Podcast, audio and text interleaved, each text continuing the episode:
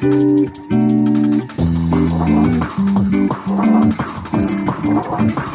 de Traders. Traders, ¿cómo están? Yo soy Adrián Villavicencio. Bienvenidos a un episodio más de Círculo de Traders, ya el quinto de esta primera temporada.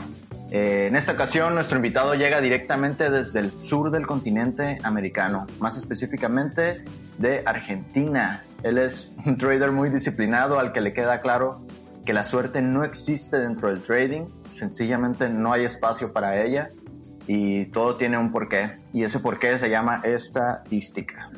Le doy la bienvenida a Franco Gazzani, a quien conocemos más como Frank Traders. ¿Cómo estás, Frank? ¿Cómo estás, Adrián? Todo bien, todo bien, gracias a Dios. Eso es lo mejor de todo, que estamos bien en medio de todo el rollo este que hay de, de la pandemia, pero pues nos mantenemos, ¿no? Es lo importante. Sí, creo que, que la pandemia también eh, perjudicó a mucha gente, pero por otro lado nos dio oportunidad de enfocarnos en otras cosas. Totalmente. Por el encierro. Sí, sí, sí, estoy de acuerdo en ese sentido. Pero bueno, después de meses de intentar cuadrar los tiempos, aquí estamos por fin, ¿no? Mucho tiempo tratando de cuadrar esta entrevista. Eh, la verdad es que es un gusto que estés acá con nosotros. Gracias por darte el tiempo. Sé que eres una persona bastante movida y andas de un lado para otro, así que se agradece bastante. No, de nada. En realidad tardamos tanto porque no me gusta mostrarme, no me gusta exponerme ahora lo, lo, hice un poco y dije, bueno, ya está, ya que me mostré, vamos a dar las entrevistas que tenía pendiente. Perfecto, bien Frank, pues actualmente ya tienes bastantes años en esto, pero llegar hasta donde te encuentras ahorita estoy seguro que te costó bastante. Eh, ¿Cuál era tu ocupación antes de ser trader y posteriormente cómo es que te decides y dices, eso es lo que ya voy a hacer? Antes de ser trader, eh, trabajé en una multinacional en Coca-Cola específicamente, eh, en el depósito, en la parte de depósito. No tenía ningún trabajo administrativo, no estaba sentado en un escritorio cómodo con traje, sino que estaba haciendo fuerza en la parte donde estamos los rangos más bajos, por así decirlo. Y siempre fui emprendiendo un poco, agarraba de mi sueldo, intentaba emprender en un lugar, en otro, me iba bien a veces, otras veces mal, la vida del emprendedor es así, no, no te sale todo siempre. Las personas ven por ahí lo que te salió, pero lo que no te salió bien, eh, te lo guardas para vos. Y uno termina desarrollando cierta tolerancia a la frustración y se acostumbra a eso. Hasta que conocí eh, aproximadamente a los 20 años eh, las criptomonedas, por la publicidad exagerada que había en algunos foros en esa época. Gané bastante dinero pero por pura suerte, no sabía nada de trading, no sabía nada de estadísticas. Compré y justo subió de casualidad y me sentí Warren Buffett en su momento. claro. Eh, era un momento, un tiempo donde todo subía, subía, subía. Digamos que todo, cada día tenía más dinero, por así decirlo. Entonces la confianza aumentó mucho. Hasta que llegado a un punto donde se planchó todo. Uno ya a medida que se adentra en todo el mundo de lo que son las inversiones, el trading, por ejemplo, las criptomonedas, eh, va conociendo así la realidad. No es como al principio que uno entra a ojos cerrados y espera que suba. Es como comprar dólares comparándolo con la moneda de tu país y dejarlo ahí porque yo sé que el dólar, entre comillas, es fuerte. Sí, bueno, era algo así lo que yo hacía. Eh, era, no había nada estadístico, no había ningún plan hasta que, bueno, a medida que uno va avanzando, empieza a conocer las cosas que tiene que tener en cuenta. Ahí fue donde terminé conociendo lo que es el trading en verdad, ¿sí? Eh, trading que, donde se tiene que usar stop loss, donde podés perder todo, donde podés ganar mucho también si te apalancás y podés perder mucho si te apalancás. Claro. Digamos que por videos de YouTube comencé a ver, no me acuerdo cuál porque había muchos, Miraba videos de Forex, de futuros, y me fui adentrando a poquito con los cursos que encontraba en línea, básicamente. Digamos que así comenzó mi, mi camino o mis primeros pasos en lo que es el trading. Lo que es las criptomonedas no los tendría en cuenta como primeros pasos en el trading porque eso fue mera casualidad. Exacto, yo también, de hecho, eh, como te comentaba ahorita fuera del aire, eso fue lo que me, me, dio a conocer, ¿no? Lo que era la actividad del trading. Eh, en aquel entonces lo veía como inversiones, pero bueno, eso te da como paso directo, ¿no? A saber cómo funciona la actividad y cómo se mueven los activos y demás. Exactamente. Digamos que por lo menos conoces lo que es un gráfico y las cosas que, que lo mueven. Pero eh, de algo hay que empezar. Sí, es muy difícil ir caminando en tu ciudad y chocarte con alguien que hace verdadero trading, que te lo enseñe como en verdad es. Por ahí hay mucha gente con muy buenas intenciones que te enseña lo que conoce, ¿sí? Eh, pero lo que conoce uno lo absorbe como si fuera la realidad total. ¿sí? Y muchas veces nosotros mismos no nos ponemos a investigar las profundidades de, los términos que nos enseñan o, de las estrategias, sino que seguimos, encontramos, aplicamos, encontramos, aplicamos, y es una rueda de la cual cuesta mucho, mucho salir. Yo estuve unos tres años ahí, no sé si un poco más. Ahora. Hasta que me encontré con, con un trader español que no enseña, no tiene redes sociales, que me adentró en el mundo de las estadísticas y con otros traders también de Colombia, donde entramos un poco más a la parte técnica de esa combinación. Yo creo que, fue lo que me dio el, éxito, entre comillas, que tengo ahora, porque tampoco que soy super trader, soy un trader normal como todos, pero la calidad de lo que soy ahora creo que se debe a la gente que, que fui encontrando y conociendo en el camino. Oye, pero entonces, em, si estas personas no tienen redes sociales, academias de trading, etcétera, etcétera, ¿cómo es que sabes que ellos están dentro de la actividad? ¿Cómo es que decides este, aprender de ellos? Un amigo me, comentó que conocía a un trader que era muy bueno. Le dije, pásame su red social. No tiene, me dice. te paso su Telegram. Y me pareció raro porque hoy en día eh, yo creé mi Instagram para ver los trades de otras personas. Claro. O sea, e, ese fue el único objetivo por el cual lo creé. Eh, no, no fue por otra cosa en un principio. Comenzamos a hablar. Eh, esa persona tiene unos 50 años.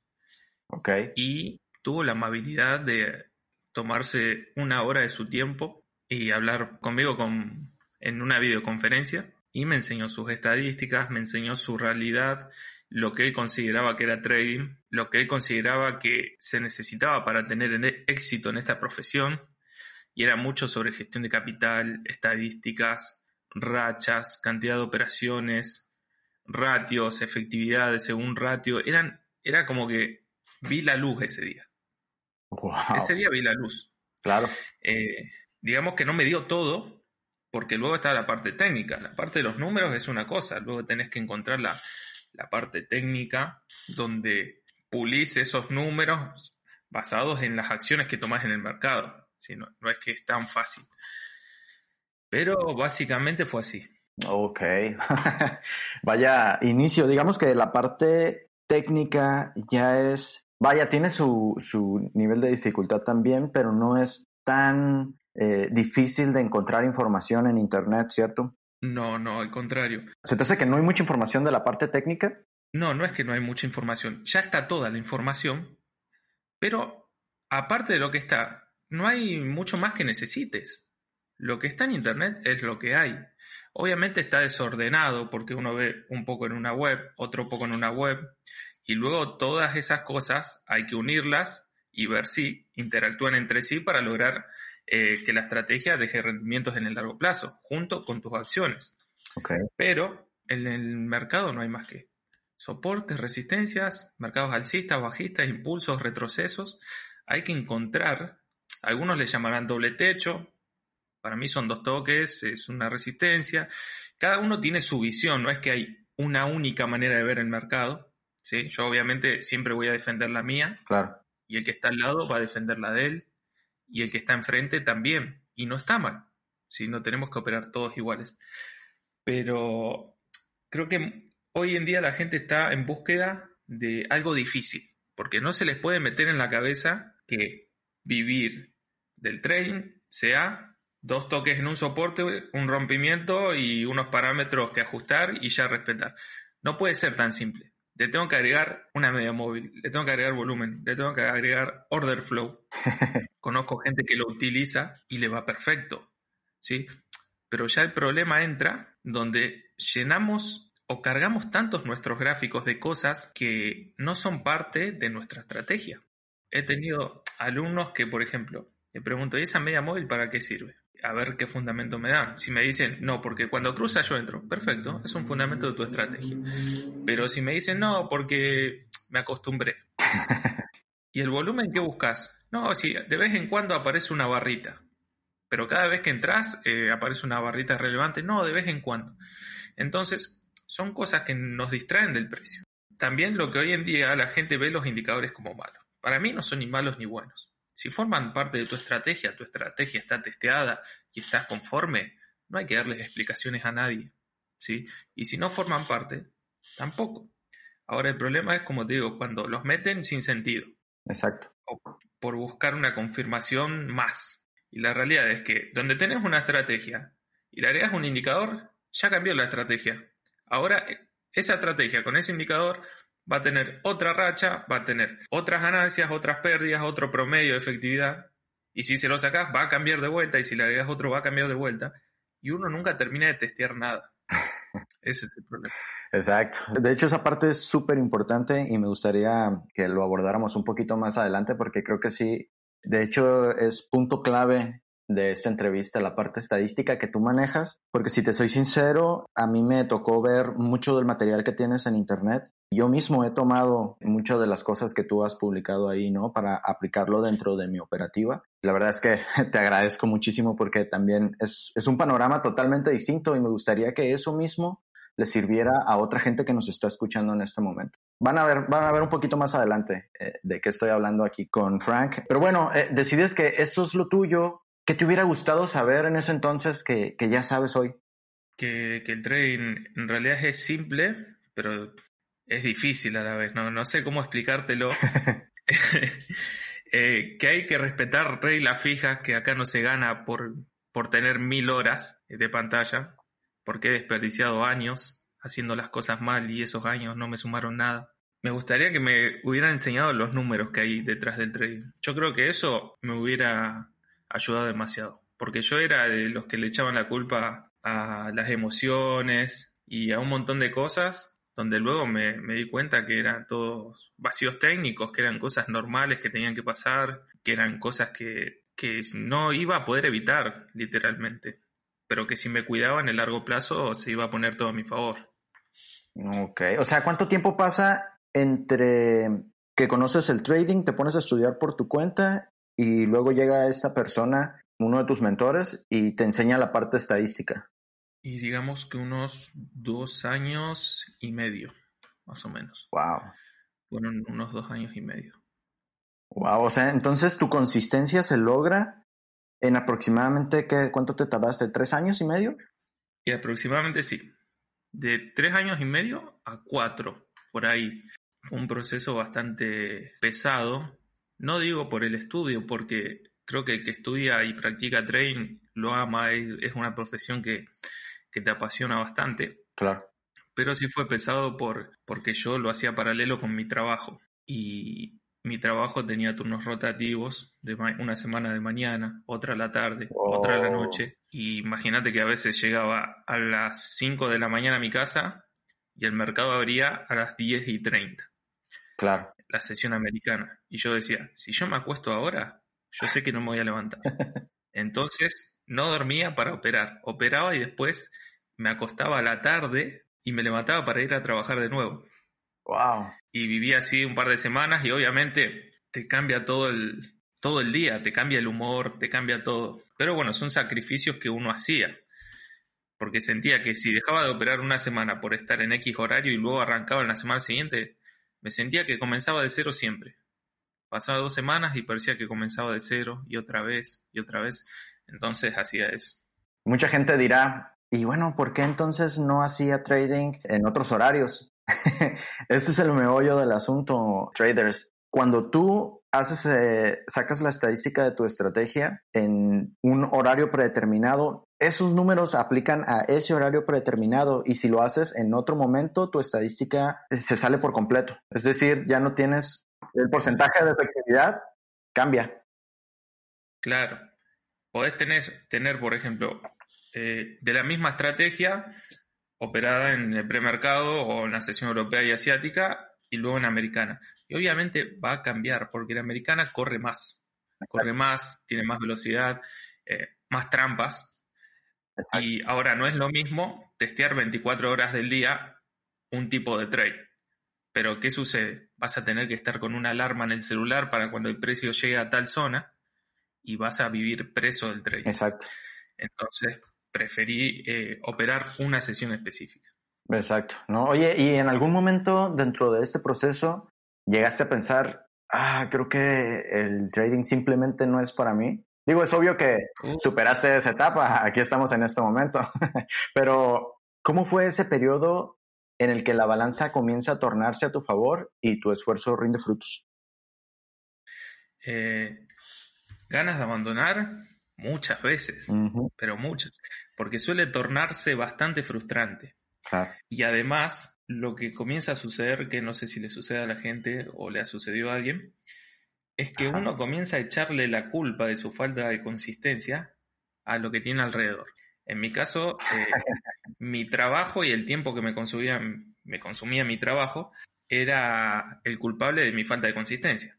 Porque yo si tuviera otro horario pudi- pudiera dedicarme mejor. Me iba frustrado al trabajo, estaba 8 o 12 horas totalmente frustrado, molesto, enojado, y luego me iba a hacer trading.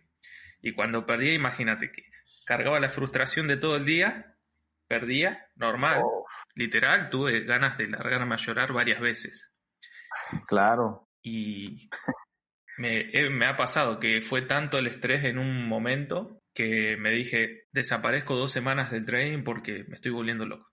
Dormía mal, trabajaba malhumorado, es como que tuve que hacer un reset y después obviamente volví. Pero esos momentos me, me habré tomado dos o tres breaks de dos semanas porque me saturaba. Me saturaba y no podía seguir. O sea, ¿cuántas veces te pasó en tu proceso? Más o menos así que tuviste que dejarlo. Y unas tres o cuatro seguro. Ok. wow. La verdad es que sí, sí resulta ser bastante difícil superar eh, esta parte de, de la frustración y en tu caso tener que sobrellevarlo con una actividad como lo era tu trabajo en ese entonces, ¿no? Sí, sí, es, es muy pesado. Y además te termina afectando no solo a, a nivel emocional, porque te sentís mal, frustrado, sino que también a nivel familiar, amigos, porque uno a veces dedica todo el tiempo que tiene a esto. Sí. Claro. Si no tenés trabajo y tenés tiempo para practicar, estar con la familia, estar con amigos, está todo bien. Pero si tenés un trabajo que te consume mucho, al final le quitas tiempo al resto para solo dedicarte a esto. Y cuando no ves resultados inmediatos, ahí es donde te explota la cabeza. Claro. ¿Y cómo es esa parte donde ya empiezas a ver eh, resultados? ¿En qué momento? Donde comencé a ver resultados fue cuando me dije eh, que no iba a pretender nada del trading. Digamos que me calmé después del último reset. Dije, ok, vamos a enfocarnos en lo que es gestión de capital, porque yo ya tenía una estrategia buena, pero oper- operaba apalancado. Sí, operaba apalancado, entonces dije, al carajo lo- los mil dólares por trade, vamos a operar al 1 o 2%, tranquilo. Mientras tanto, mientras trato de conseguir esta consistencia, ahorro para irme de mi trabajo. O sea, no, no iba a poder, eh, chocaban, las profesiones chocaban constantemente. Exacto. Y comencé a ahorrar, alcancé la consistencia, no era millonario, no llegaba ni al sueldo, en ese momento era un buen sueldo que se tenía aquí en Argentina, ahora no, ahora un sueldo son 300 dólares, eh, pero ya ganaba consistentemente a lo largo del tiempo. ¿sí? Tuve una muy buena racha, de esas que tienen todas las estrategias, no es que tuve la mejor racha porque soy Frank Trade, todos hemos tenido rachas, Correcto. y eso me ayudó bastante, mientras en mi trabajo limité mis gastos al 100% para ahorrar y poder tener para vivir un año. ¿sí? Porque imagínate que vengo de trabajar, de pagar el alquiler, los alimentos, los impuestos, eh, cualquier cosa, me pagaba todo yo. Entonces no puedo pretender dejar mi trabajo de la nada y dedicarme a hacer trading cuando yo sé que el trading es totalmente aleatorio y puede ser que algún mes esté negativo o en break-even, ¿sí? O con poca ganancia. Como también hay los meses exagerados, ¿no? Eh, entonces ahorré, digamos que ya mi cabeza ya había cambiado, ¿sí? Pero fue más un cambio interno el que tuve que hacer. Antes vivía pensando tonterías. Y terminé de ahorrar, tenía para mantenerme un año, ya tenía consistencia. Y lo que pasó es que, bueno, ya ahora sí puedo dejar el trabajo pero tenía un miedo, no se puede explicar, pero es el miedo de la rata que estuvo, que estuve en la carrera de la rata toda mi vida. Sí. Sí, estuve dentro de esa burbuja y estaba a punto de explotar la burbuja y tenía mucho miedo. Por más que tenía el respaldo, por más que tenía consistencia, iba caminando y decía, ¿y si me va mal? ¿Y si algún día quemo la cuenta? ¿Y si, no sé, y si pasa cualquier cosa? No sé, pensaba las mil posibilidades. Y así estuve tres meses pensando, a pesar de ya poder hacerlo antes, estuve tres meses para tomar la decisión, porque no, no era fácil. Wow, o sea, duraste tres meses antes de dar el paso. Sí, y luego que lo dejé fueron tres meses más que seguí con miedo. ya no es que dejas tu trabajo y ya, ya está, sos el gran inversor. Te comenzás a comer los ahorros mientras haces trading para que tu cuenta crezca, porque no vas a ganar mil dólares por mes con una cuenta micro o con una cuenta de tres mil dólares, cuatro mil. No vas a ganar mil dólares por mes porque podés ganarlo si estás sobreapalancado, pero también podés perder mucho. Entonces ahí venían otro tipo de pensamientos. Y si mi cuenta no crece lo suficiente como para que yo pueda vivir de esto y se me terminan los ahorros, eh, y si se termina la buena racha y viene la mala y es muy fuerte, cosas que al final terminamos siendo nuestro propio enemigo. ¿Cierto? ¿Qué estabas operando? Eh, ¿Ya estabas en futuros en ese entonces? Sí, ya estaba en futuros. En realidad estuve semanas en Forex y luego directo a futuros. Y comencé con el SP500. Luego me pasé a Nasdaq y ahí quedé. Entonces, tú continúas operando, ¿no? Porque ya habías alcanzado una consistencia, ya, ya tenías esa parte ¿El capital que ahorraste para poder vivir ese tiempo lo utilizaste también para operar o era distinto? ¿Tenías uno nada más para vivir y tenías otra cuenta para hacer trading? No. Eh, ya tenía capital para operar, sí. Cuando quise llevar eh, mi trading a otro nivel, tuve que hacer algo que fue bastante arriesgado y se me pusieron todos en contra. Pero ese capital eh, que ahorré lo usé para vivir, literalmente. Necesitaba tener tranquilidad mientras operaba, porque operar presionado, dije voy a dejar mi trabajo para operar y operar loco. Entonces directamente eh, preferí vivir tranquilo. Empecé con una cuenta pequeña y luego para llevar eh, a otro nivel mi trading, digamos, vendí una casa que me había hecho. Ah, ok. Y era mi única casa. O sea, no la llegué a estrenar para que te des una idea. estoy, loco. Sí, claro. Eso pocos lo saben. Dije, o sea, cuando empecé a conocer los números, dije, con este capital no voy a hacer nada. Exacto. Ahí tomé la decisión, que como te digo, no es que son decisiones que se toman en, en 20 minutos, sino que fueron varios meses de pensar y pensar hasta que, bueno, dije, ya está, la vendo. Y ahí fue donde comencé un poquito más pesado, digamos. Ok, oye, ahora eh, yo sé que tú siempre te has pronunciado por la parte de las cuentas fondeadas como un exceso de riesgo y a veces innecesario, otras veces necesario, pero en este sentido que mencionas de que, bueno, con el capital que tenías no ibas a hacer mucho, ¿no era una opción hacerte de una cuenta fondeada? Mira, eh, según lo que yo conozco de, de números referidos al trading, yo no soy matemático ni nada de eso, estoy súper alejado. Eh, sé lo que cualquiera de nosotros podría saber si testea algo, ¿sí? Con una calculadora y ya, o un Excel. Sí. De hecho, en mis Excel, yo tengo las ideas y le digo a alguien, mira, quiero saber esto, y hay alguien que sabe más que yo que me hace los Excel, porque yo no los sé hacer. Ah, ok. Entonces, cuando, cuando comencé, a conocer estos números y comencé a compararlos con los parámetros de una prueba de fondeo, eh, me di cuenta que no se puede aplicar una correcta gestión en ningún momento. O sea, si aplicas una correcta gestión en micro, no te conviene porque en un año que la pasaste conviene abrir una cuenta micro. Exacto. Si aplicas una gestión excesiva del 10, 15 hasta 20% de riesgo por operación, y ahora no baja de un 20%, un patrón de vela mide 400 dólares, lo que sucede es que terminas quemando. No sé si ahora, no sé si el mes que viene, no sé si el otro mes, pero terminas quemando. Y eso es seguro, pero es seguro. Un trader que arriesga un 10, 20% quema cuenta, sí o sí. Entonces, lo tomé como, digamos, necesito una buena racha para sacarle dinero.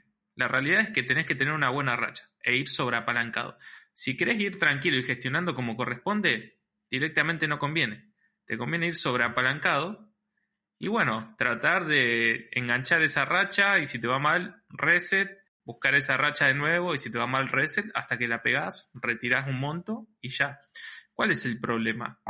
Que yo lo hago consciente. Yo lo hago consciente en que me meto. Yo sé que hoy opero una semana y tal vez la quemo a fin, el fin de semana o, o la paso el fin de semana. Y si la quemo me da igual porque yo sabía. Yo sabía lo que podía pasar. Pero hoy en día se ha metido mucho en la cabeza a la gente de que ganar una prueba de fondeo es como el antesala a ser un trader profesional. Y no hay nada más lejos, ¿sí? porque el trader profesional es analista técnico y gestor de capital. Si sos un excelente analista técnico pero un mal gestor, no vas a llegar a ningún lado nunca. Así como ganás 10 mil dólares en una, perdés en dos operaciones 5 mil y te quedas en cero de nuevo. Entonces, eso es lo que quiero que la gente eh, vea. ¿sí? Que no necesaria una prueba de fondeo, no necesariamente es la solución. Porque bueno, yo en mi caso puedo hoy ponerme a hacer 3, 4, 5 pruebas de fondeo a la vez, pero hay gente que pone todo su capital en una prueba. Y tal vez personas de Venezuela o de bajos recursos que ahorran durante meses para tener que pagar dos mensualidades. ¿sí? Pensando que las pruebas son un santo grial y no son un santo grial. Tampoco son una estafa. ¿Por qué? Porque las pruebas te dicen, esta es la regla, esta es otra, esta es otra y esta es otra. O sea, no te ocultan nada. Exacto. Está todo escrito. El problema es que no nos podremos a comparar los números de nuestra estrategia con los números de una prueba de fondeo. sabemos que no, no vamos a tener una racha eterna. Sabemos que las probabilidades no están a nuestro favor y en el trading todo se trata de probabilidades. ¿sí? De seguir, estar ahí enfrente de esa probabilidad constantemente, independientemente de si sale positivo o no. Ahora, si tratamos de estar enfrente de la probabilidad, pero nos sobreapalancamos, la quitamos. Claro. Entonces, la única probabilidad que tenemos es que en algún punto la perdamos, literal. Y estamos hablando de que se queman las cuentas directamente operando bien, siguiendo el plan, cumpliendo con las cantidades de operaciones. Pero como la gestión de capital no es la correcta, tarde o temprano viene eso. Se puede mantener uno, dos, tres meses, sí, todo lindo, pero tarde o temprano se quema. Ahora, e-, esa parte cuando recién inicias la prueba, ¿no? Cuando la estás testeando, pero una vez que pasas la prueba de fondeo, ¿ya es aplicable en la gestión de, del riesgo? No, sigue siendo igual. ¿Por el drawdown? Claro, porque tenemos eh, dos tipos de drawdowns. Tenemos el trailing drawdown, que es el que gana 100, sube 100. Ganas 200, sube 200. Y luego tenemos el del tiempo real, ¿sí? Entonces, si tienes una cuenta de 50 que generalmente te dan 2.000 de capital, imagínate que si vos ganás 1.500 dólares, no es que ahora tenés 3.500 y tenés un margen que te permite comenzar a hacer de a poco una, una buena gestión. ¿Sí? Porque si no tuviéramos el trailing, eh, podríamos, si tenemos una buena racha, ya nos separamos del punto de partida y podríamos comenzar a hacer una buena gestión. Pero lamentablemente eso te sigue. Entonces, ¿qué sucede? Cuando vos tenés una buena racha, eso te sigue. Pero cuando perdés, eso no baja. Exacto. Se queda donde está. Entonces nunca tenemos más capital por más que ganemos. Y aparte, tenemos el drawdown en tiempo real que aparte que te sigue el trailing, te sigue ese también.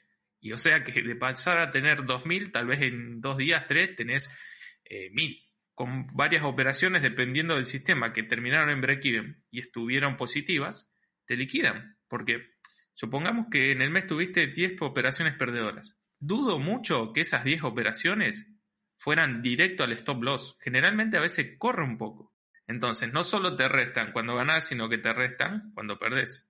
Te resta la ganancia, la pérdida, y aparte te resta lo poquito que corre ese trade. Exacto.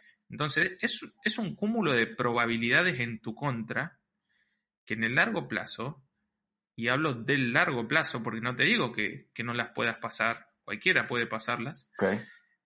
eh, en el largo plazo no te va a dejar ganar. ¿sí? No se puede vivir de una prueba de fondeo y eso te lo aseguro. Estás escuchando Círculo de Traders.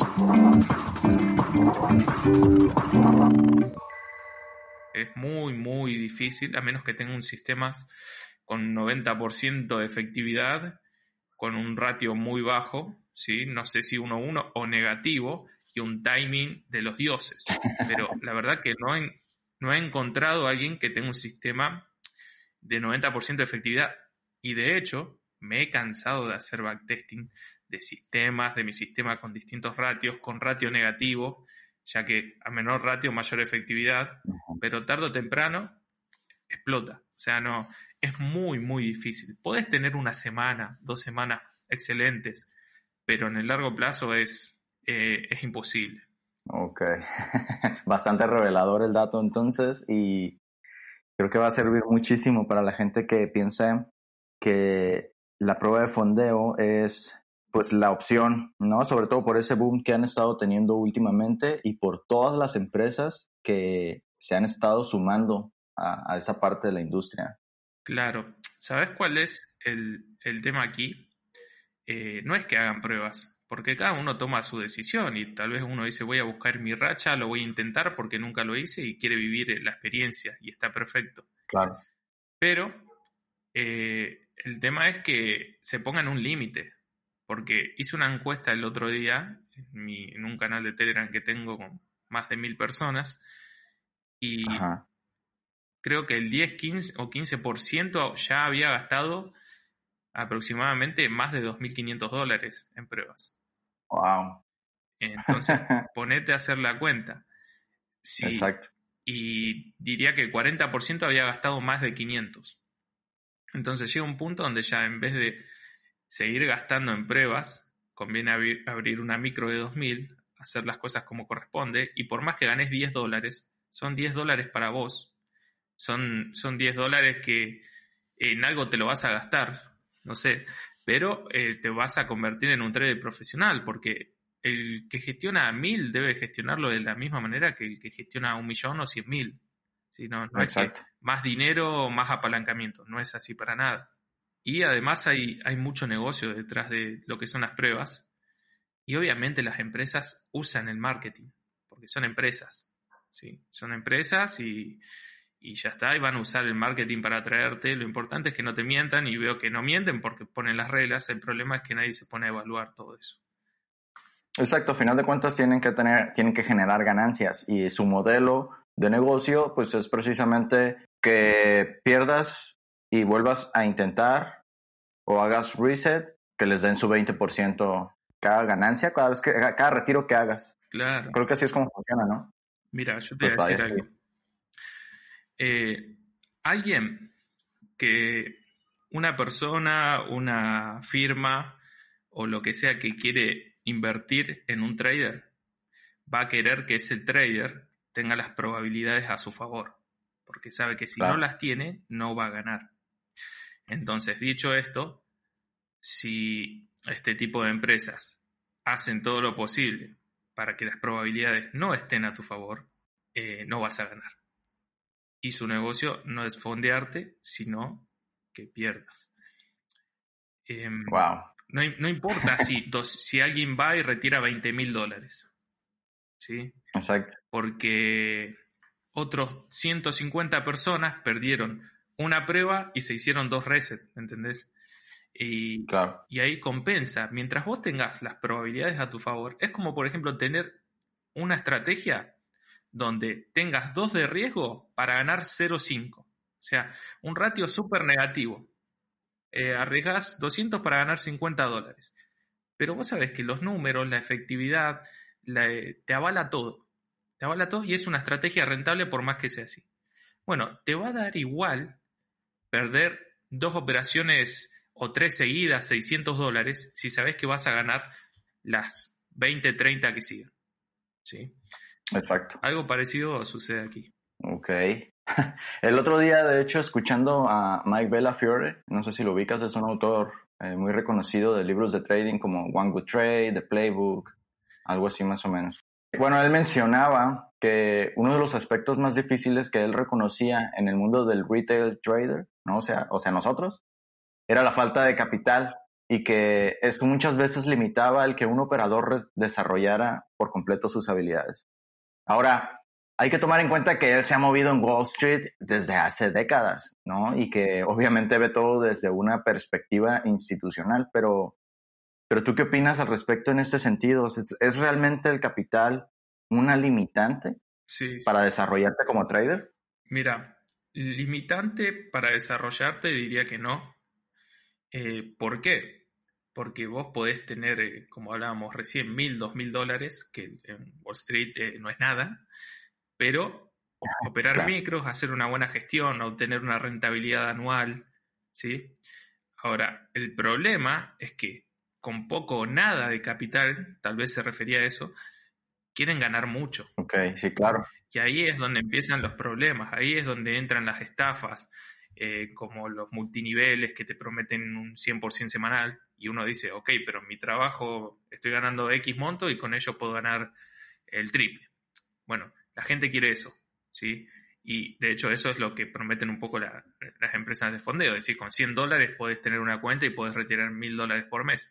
Es una locura. O sea, estamos hablando de que Warren Buffett hace un 20% anual y con un capital de 2000 quieren retirar el 50% mensual. Exacto. Entonces se desvirtúa. Pero ¿qué pasa? Que uno al ver, no, pero son 2000 dólares. Pero mira mi stop, es de 200 dólares no pasa nada. Y, sí, si lo ves así es poco dinero, pero comparado en porcentaje con el tamaño de tu cuenta es una locura. Y ahí es donde terminan eh, planchados, digamos. Exacto. Por el mercado. Exacto. Ok, eso es súper importante también para que se tome en cuenta. Ahora, en muchas ocasiones eh, he visto en las publicaciones que haces en tus redes, haces mucho énfasis en la parte medible del trading es decir, la estadística propia, ¿no? Que es lo que había comentado hace rato que, que me gustaría que nos pudieras platicar aquí. ¿Podrías explicar un poco de qué se trata esto para quienes nos escuchan? Eh, ¿Cómo fue para ti al inicio? Digo, ya comentaste que conociste a, a, este mentor que te, te enseñó la parte de los números, pero ¿cómo pueden iniciar desde hoy aquellos operadores que aún no conocen sus propios números? Y lo fundamental sería que agarren una planilla Excel que investiguen qué es un ratio, que sepan de antemano la posible mala racha consecutiva que pudieran llegar a tener, no es seguridad de nada. O sea, si en el backtesting te da 5 y luego tenés 6, puede pasar porque es todo totalmente aleatorio. Exacto. Lo que me sucedía a mí es que yo perdía tres operaciones consecutivas y yo pensaba que era culpa mía. Y yo decía, pero si estoy siguiendo las reglas, ¿qué estoy haciendo mal? Y no estaba haciendo nada mal. O sea, era normal del trading, pero yo no lo aceptaba. Entonces, eh, la parte estadística creo que es como el cimiento de toda tu carrera como trader. O sea, es algo que sí o sí tenés que saber antes de entrar a real, antes de entrar a prueba, antes de, de abrir una cuenta con X monto, ya que de eso va a depender el tamaño de, cuenta que vas a necesitar para operar X estrategia, porque hay estrategias, como decimos, está la parte analítica y está la parte de capital. Exacto. Y son un 50 y 50, diría, porque una no funciona sin la otra. No funciona y nunca va a funcionar, porque de eso se trata el trading. De hecho, mira, te, te hago un comentario sí. de una persona que, que me decía en su momento que al final le terminé, terminé dando el curso gratis y ahora está operando en real. Eh, me decía, Fran, ya llevo hecho cinco pruebas. Practico tres meses en demo, me voy a real, a prueba y la pierdo. Demo de nuevo, gano, soy consistente, me voy a prueba y la pierdo. Y sí, ¿qué sucedía? Que la demo es de 100 mil dólares y la prueba de 2 mil. Vale. claro, entonces, eh, lo que hizo fue abrirse una cuenta micro, comenzar a gestionar como corresponde, conocer sus números, sí o sí lo mandé a hacer backtesting, entendió las rachas negativas, entendió que puede tener semanas negativas, y es normal, semanas en break-even, que hasta podés remontar directamente en los últimos 4 o 5 días del mes y estar todo el mes negativo. Y ahora diría que es un trader profesional con cuenta micro. no, gana miles de dólares, gana cientos, porque tiene una cuenta micro, pero es un profesional. Y yo sé que el día que, que quiera manejar más capital, lo va a hacer correctamente y ya no se va a ir a tirarse al barro a ojos cerrados como antes. ok. Ok, eso yo creo que nos da una perspectiva bastante eh, clara de cómo, de cómo puede afectar esta parte de, conocer tus números y sobre todo eh, la parte de la gestión. Creo que es demasiado importante y la gente no le da la importancia que necesita. Es decir, piensan que es más importante una estrategia, el análisis a lo mejor, que la gestión misma del capital, ¿no? ¿Sabes qué, qué sucede mucho? Que por ahí, eh, si vos pones la palabra trader en Instagram, se te van a aparecer 350 mil usuarios. Y seguramente el 80% tenga operaciones. Operaciones y cuáles publicamos siempre. Las que van bien, las que corrieron mil, dos mil, tres mil, cuatro mil. ¿Qué pasa? El que no conoce sus números, no conoce de backtesting, no conoce eh, sus estadísticas propias, eh, dice, no, pero mira, esta persona publicó hoy uno de 3.000, ayer uno de 4.000, antes de ayer uno de 5.000. Pero uno cuando se va a hacer backtesting, sea de la estrategia que sea, se va a dar cuenta que a menor ratio, mayor efectividad. ¿sí? Y a mayor ratio, ¿sí? esos recorridos exagerados, menor es la efectividad. Es decir, que tal vez podés perder 7 u 8 de cada 10 operaciones y de igual manera seguir positivos. Lo que sucede es que esto no lo dicen. Entonces la gente, nuevamente, si tuvieran sus números y saben, ah, mira, puede pasar esto, pero tengo que estar tranquilo. Pero como no lo saben, eh, se meten, pierden, cambian de estrategia, etcétera, etcétera. También se ha normalizado como que el backtesting es operar solo en demo. Y no es solo operar en demo. O sea, eh, operar en demo no te asegura nada. Imagínate que para hacer un backtesting en demo todos los días vas a tardar un año. ¿Qué vas a estar? ¿Un año para darte cuenta si lo que estás operando sirve o no sirve? No sería fácil. Vas a perder un año completo. Exacto. No sé si todavía estás operando cinco cuentas, seis cuentas al mismo tiempo. No, ya está. Ahora mismo estoy operando una sola, la mía personal. Ok. Eh, voy, a ver si abro un nombre de la empresa, pero ya decidí relajarme Ajá. Y, estar tranquilo. Así como parece que estoy en todos lados, Ajá. voy con el análisis premercado, publicación acá, publicación allá, etcétera. Tengo un equipo bastante grande. Ok. Eh, de diseñadores, de, de mentores, de, bueno, la gente que me hace los Excel, editores de video, ahora vamos a subir contenido bueno a YouTube. Claro. Y, y soy bastante vago. O sea, toda la gente que trabaja para mí es mucho más inteligente que yo. Yo si hay algo que, que no tengo es por ahí miedo. No tengo miedo a tomar riesgos o a dar el siguiente paso.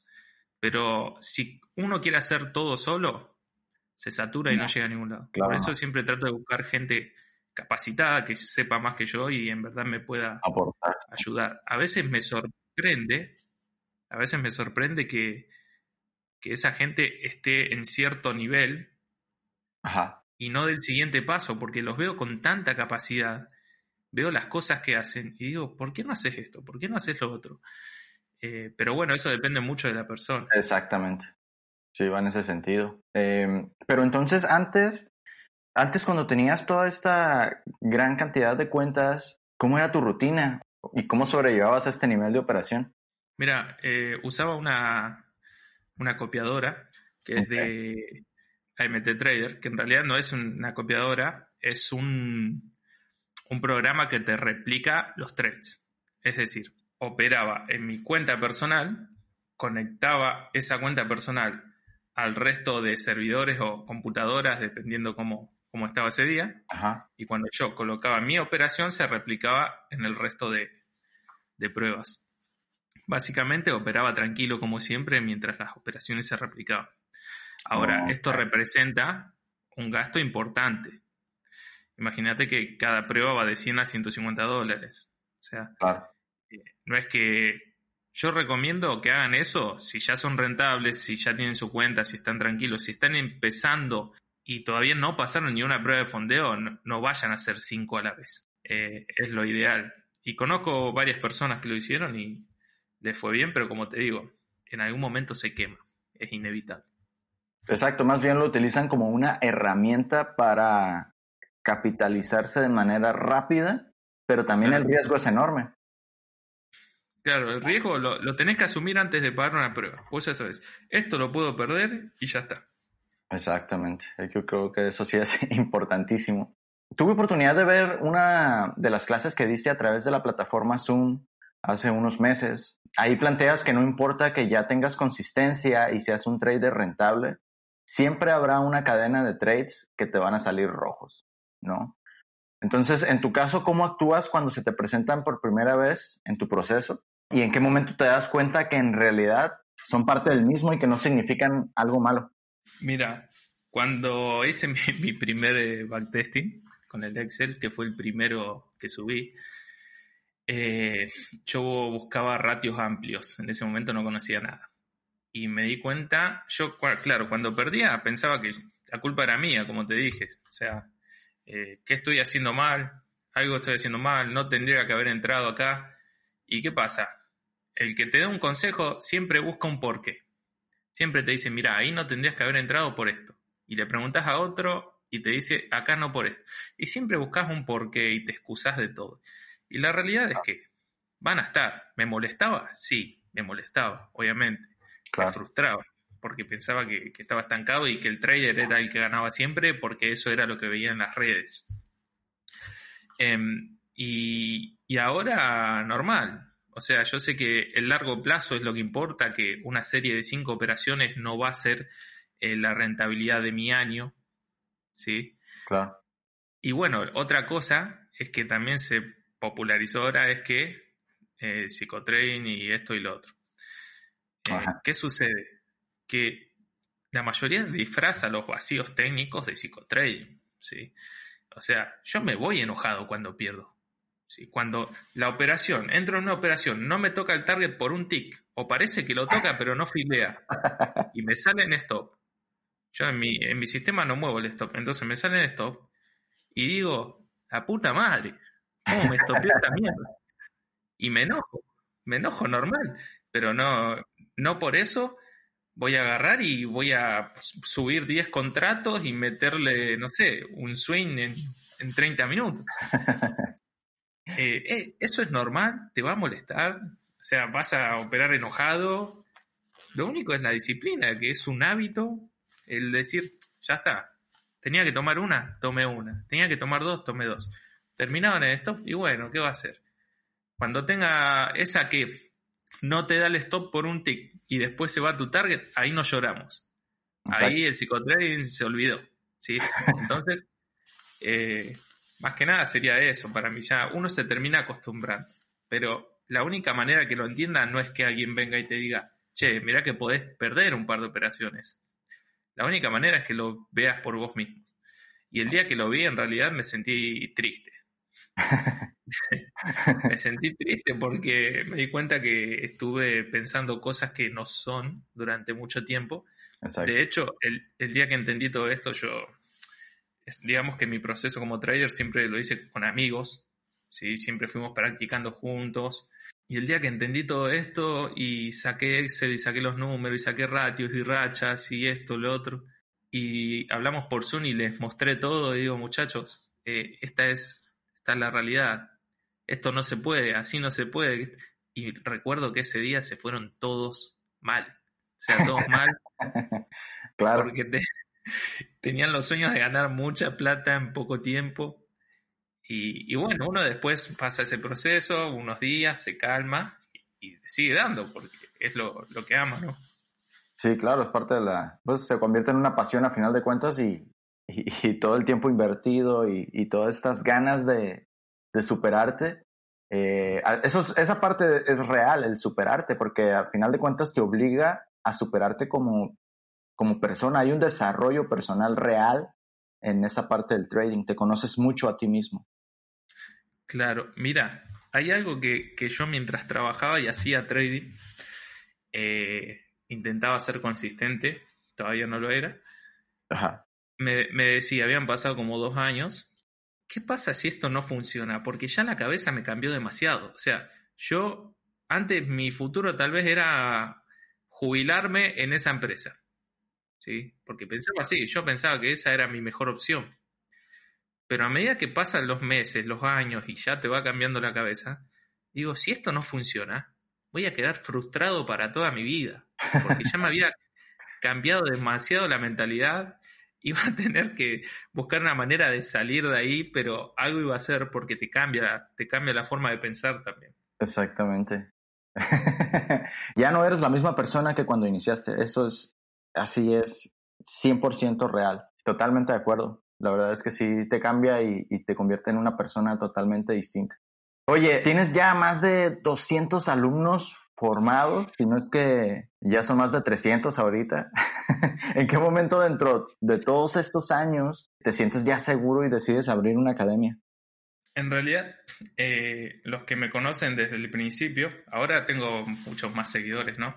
Claro. Pero en un principio yo traté siempre de aportar un poco y, aportaba y siempre está la gente buena, la gente que te apoya, que dice gracias por esto, por lo otro, y siempre está la gente mala onda, eh, o los haters, como les dicen, que te tiran mierda. Siempre. Entonces, yo ayudaba gratis, porque o sea, no me consideraba alguien que por ahí sepa tanto con la capacidad suficiente, y la gente me empezó a apoyar, me empezó a apoyar que esto, lo otro, y les contestaba. Yo siempre soy igual, hasta el día de hoy puedo tener 200.000 seguidores que voy a tratar de contestarte. Creo que nunca dejé a alguien en visto. Y un día me empezaron a decir cosas malas, cosas malas, hasta que dije, no, yo acá no ayudo más a nadie, me cansé, váyanse todos al carajo. Eh, creo que se combinó con un par de cosas que me estaban pasando justo en ese momento y bueno, lo, y la misma gente como que salió a buscarme y decirme, che, Fran, volvé a la comunidad. yo me iba de los grupos y me volvían a agregar. Deja de agregarme, le decía. claro. Volvé, a la comunidad, que nosotros confiamos en vos. Me acuerdo, se llama un trader, Ricardo Salomón, que me dijo, hey, no te desanimes que acá todos te apoyamos, o sea, todos te apoyamos. Y bueno, terminé volviendo a tal punto que ya directamente o tenía que trabajar, hacer trading y responder a la gente. Daba algunos cursos gratuitos, algunos tips, hasta que bueno, todo se desbordó y ya no, no podía literalmente ayudar a todos y decidí abrir el canal de YouTube por un lado, que de hecho el curso gratuito que subí tiene más de 20.000 reproducciones. Wow. Eh, y ese es el primer curso que daba y me lo piratearon. Entonces ya, así que me lo van a piratear y lo subí a mi canal. Ahí está, se acabó la mentira. eh, y wow. De hecho es buenísimo, o sea, pero lo piratearon ¿dónde? ¿Lo agarró otra academia o algo así? ¿Lo empezó a presentar? Mira, yo te digo la verdad, yo hice muchos cursos antes de ser consistente, no es que 100% autodidacta, para nada, yo creo que nadie llega solo a ningún lado. Claro. Hice muchos cursos de muchas academias conocidas, y la verdad que para todos el backtesting era andar demo un tiempito hasta que ganes. Literal. O sea, eh, y después de un tiempo empezaron a agregar todos eh, estadísticas, ratios, esto, lo otro. Eh, y bueno, y así fueron, uno pirateándole en los grupos de Telegram y otros robando un poquito por aquí y por allá. Pero ¿sabes qué es lo que me deja tranquilo a mí? Que mi discurso siempre fue el mismo. Bueno, sí, claro. Por ahí cuando, si yo te digo una cosa hoy y después me ves en otra entrevista diciéndote otra distinta y a los seis meses otra más, ya perdés credibilidad.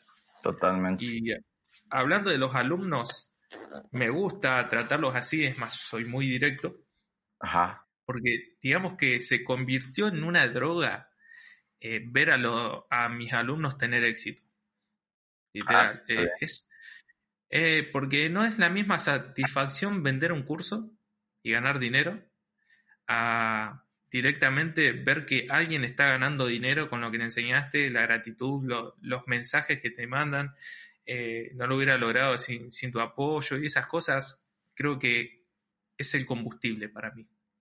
De hecho, por tratar de mantenerme en una línea, estoy perdiendo bastante dinero porque eh, tal vez la- las personas con pocos seguidores o que por ahí no son tan conocidos eh, no experimentan cierto tipo de cosas, pero el negocio del trading, o sea, el gran negocio del trading no es el trading, es literal eso. Eh, se puede ganar mucho más por detrás, ¿sí? Pero es muy turbio, muy turbio. Brokers eh, con poca regulación, empresas que te contactan para que digas X cosa a cambio de dinero. La verdad que prefiero mantener mi, mi identidad como sigue hasta ahora, que yo creo que eso me, me va a mantener en el tiempo, a venderme por unos dólares. De hecho, te quería preguntar, ¿cómo puede alguien que recién está buscando entrar en este mundo diferenciar un fraude o los famosos vendehumos de un mentor, tutor o academia que le ayudará en su camino, entre comillas, ¿no? Por ejemplo, una de las cosas que, que yo veo es que, que te digan que vas a vivir el- del trading después del curso. No es así. ¿Por qué? Porque yo, por ejemplo, hay varias, ¿no? Pero yo les doy mi estrategia a mis alumnos, les enseño a leer el precio y estamos un mes resolviendo dudas. ¿Sí? Porque es algo totalmente distinto. Una vez que resolviste las dudas, recién ahí comenzás a aplicar. Y una vez que comenzás a aplicar, tenés que encontrar esa consistencia. Entonces, no es que eh, haces el curso dos horas, cuatro, ocho o diez y ya está. ¿sí? Otra que también veo que le dicen, mi estrategia sirve para todos los mercados. Mentira, totalmente mentira. Eh, en cada mercado se debe testear la estrategia. En algunos mercados funcionan mejor, por ejemplo, las trampas, en otros los tests, en otros los breakouts, pero no siempre todo funciona en todos, no todos los ratios son recomendables en todos los mercados. Eh, entonces son cosas que, que, de las cuales deben dudar, pero lamentablemente creo que es imposible que un novato que recién empieza pueda discernir entre lo que es bueno y lo que es malo. Lo digo porque me ha pasado a mí. Exacto. Yo también caí. Y uno recién se da cuenta de todas estas cosas ya cuando transitó un camino, cuando tiene más conocimiento, cuando se tropezó. Pero es muy difícil, es cuando, como cuando nuestros padres nos dan un, un consejo y le decimos, sí, mami, quédate tranquila. Y después vamos y hacemos lo contrario. Bueno, es así. Es así. Una vez que te das la cabeza contra la pared, ay, ay, me parece que tenía razón mi mamá. Claro. Eh, es algo así. Sí, suele pasar bastante. Pero bueno, tienes toda la razón. Eh, cuando recién iniciamos, yo creo que todo el mundo nos topamos con el bombardeo extremo de publicidad y te hacen creer una vida extrema de lujos para después darte cuenta que, pues bueno, no, no funciona de esa forma, ¿no? Entonces, se convierte en un filtro también porque es ahí donde tú decides si continúas o de plano te dedicas a otra cosa. Sí, sí, digamos que es todo un riesgo porque es un mundo totalmente distinto, un sistema totalmente distinto al tradicional. Es tomar la decisión y comenzar a caminar. Bueno, estabas comentando esta parte de, te da cierta satisfacción saber que tus alumnos, eh, la gente que se ha formado contigo, te, te, tenga éxito, ¿no? Eso te da mucha satisfacción. Entonces, pues bien, tú conoces este famoso dicho en el que el alumno supera al maestro, ¿no? En tu caso, ¿existe al día de hoy alguien que consideras que es un crack y que ya hasta opera mejor que tú? Sí, sí. wow. Eh, sí, la, sí, hay meses, por más que operemos todos la misma estrategia, claro. eh, no vamos a tener los mismos resultados. Es más, podrías estar operando al lado mío y sabes que a fin de mes vamos a tener diferencias seguro. Porque también está la parte donde uno decide cuándo entrar y cuándo no. Pero tengo un alumno, una persona a la cual le, le regalé el curso, está hecho un animal, una bestia. Wow. La verdad que eh, es de Colombia. de Cali. La verdad que súper orgulloso y súper contento. La verdad que alegra mucho ver ese tipo de cosas. Wow, pues sí se puede entonces. Es, es realizable superar a tu maestro.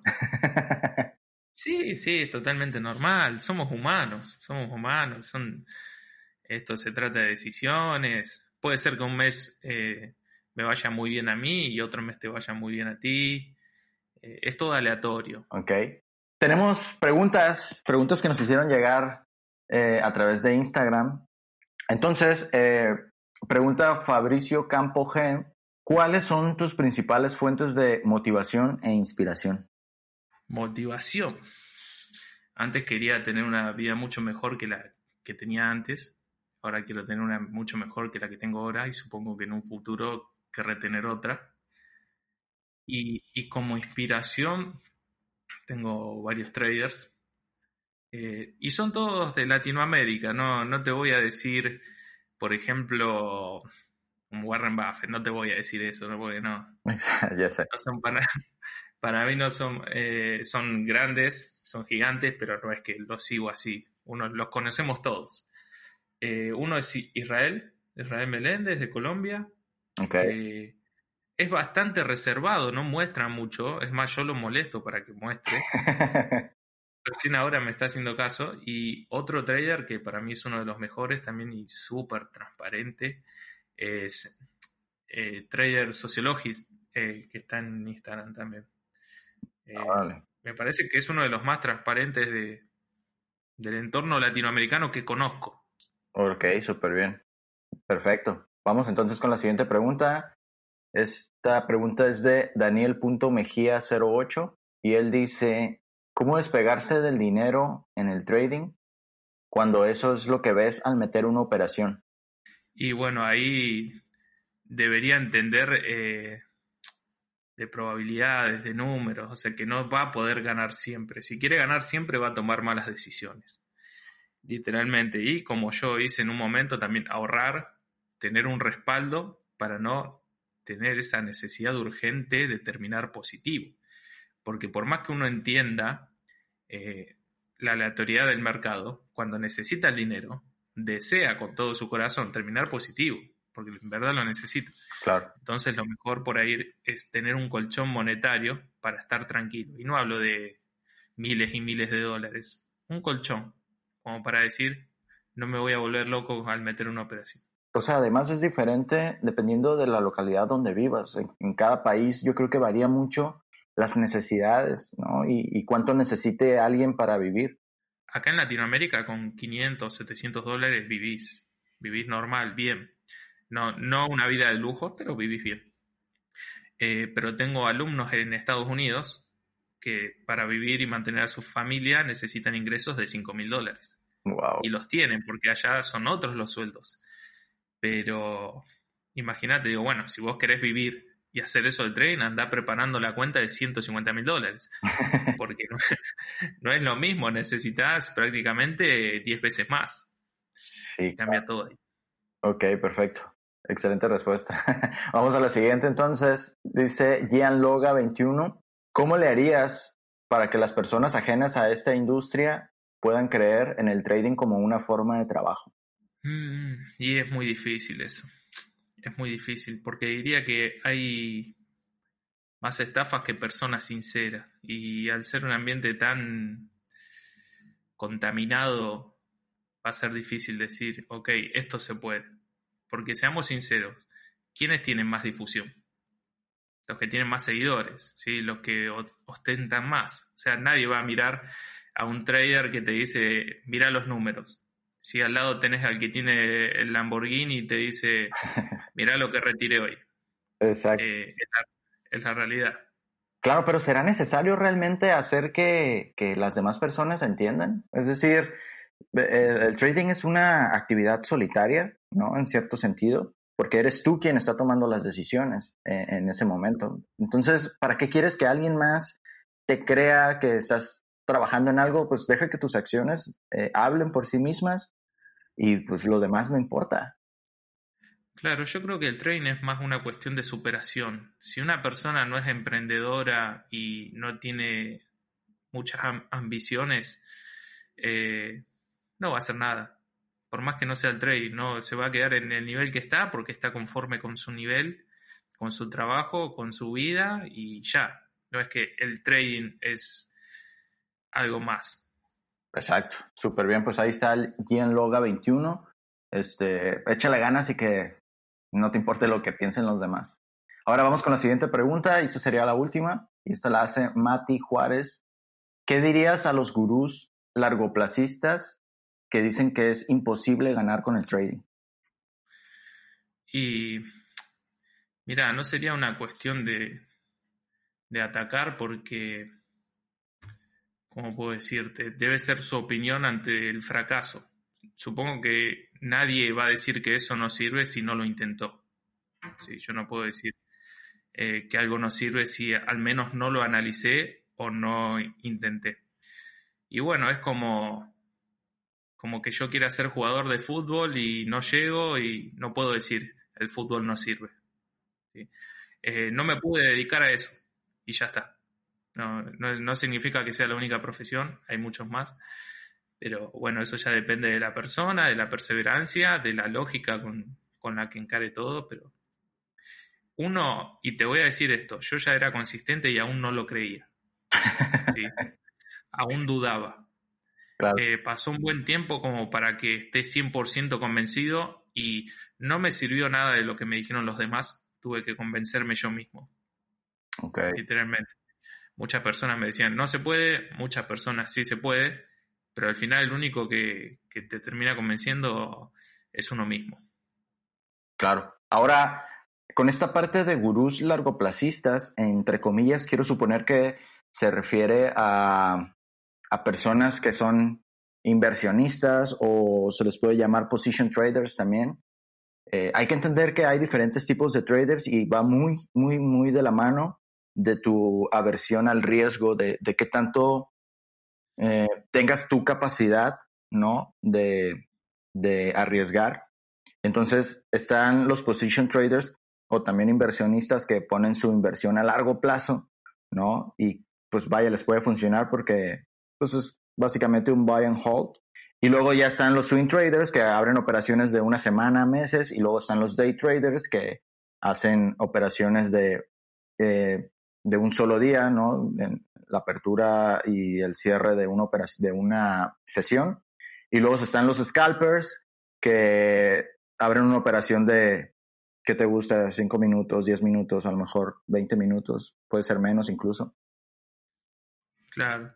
Yo me suelo identificar más con, con que me digan especulador, ¿sí? Porque uno especula que, pueda subir o bajar en los próximos minutos, digamos, eh, en el tipo de tren que practicamos. Pero siempre aprovechándonos de, de probabilidad, de, de un fundamento técnico que tenemos que tener de respaldo eh, entonces creo que ese, ese es el cimiento de, nuestras acciones como traders. Totalmente. Totalmente. Oye, tengo entendido que estás planeando dar un seminario o webinar dentro de poco, eh, que según has mencionado va a provocar bastante malestar dentro de la industria, pero que va a beneficiar en muchos aspectos a los traders que inician en esto. ¿Nos puedes adelantar un poco sobre qué tratará? Y fue un poco de lo que hablábamos de las pruebas de fondeo y de las probabilidades. Como digo, acá no, quiero atacar a ninguna empresa de fondeo porque no estafan a nadie, pero eh, me gustaría atacar más la cabeza de la gente y que comience a pensar y a hacer el trabajo que en verdad tienen que hacer. Sí, porque un trader no se hace en 5 minutos, operando 20 minutos cuando llego del trabajo, sino que tenés que dedicar tiempo en realidad. Y uno por ahí dice, pero trabajo todo el día. Y bueno, entonces o te quedas con tu trabajo para siempre o dedicas el resto del día a estudiar lo que tenés que estudiar, porque es una realidad que mirando el mercado 20 minutos al día no vas a ser trader profesional. Sí, hay, mucho trabajo detrás y al principio se dedican bastantes horas. Luego ya cuando lo dominas es más relajado. Pero eh, hay, hay, un buen negocio muy, muy amplio detrás de, de esto, con los enlaces de descuento, con el marketing, y ese tipo de cosas que como digo no está mal, pero quiero que la gente lo conozca. ¿sí? De hecho, yo comparto enlaces de descuento y me representa bastante dinero. Y lo voy a mostrar a eso, para que vean. Porque yo tengo una lista hasta de la cantidad de reset que toman las personas y no te imaginas la cantidad que son. Wow, va a estar interesante. ¿Cuándo sale este eh, seminario? Seguramente el próximo domingo. Estamos hablando de 30 de agosto. Así es. Domingo 30 de agosto. Entonces, ustedes que nos están escuchando en este momento, porque estamos hablando de que este podcast va a salir el próximo 28 de agosto, viernes 28 de agosto. Este próximo domingo no se pueden perder este seminario que va a dar Frank.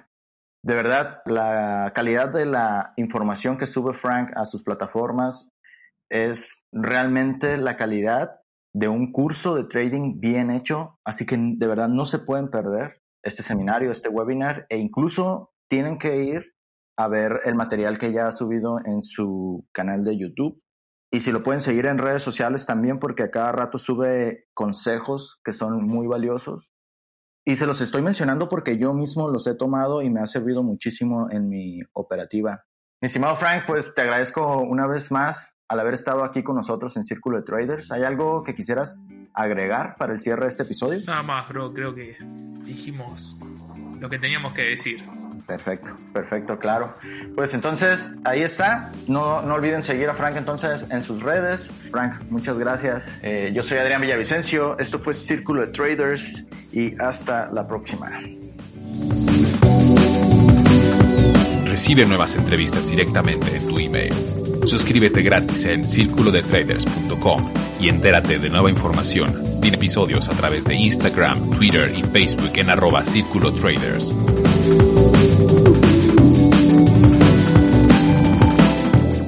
Fue Círculo de Traders.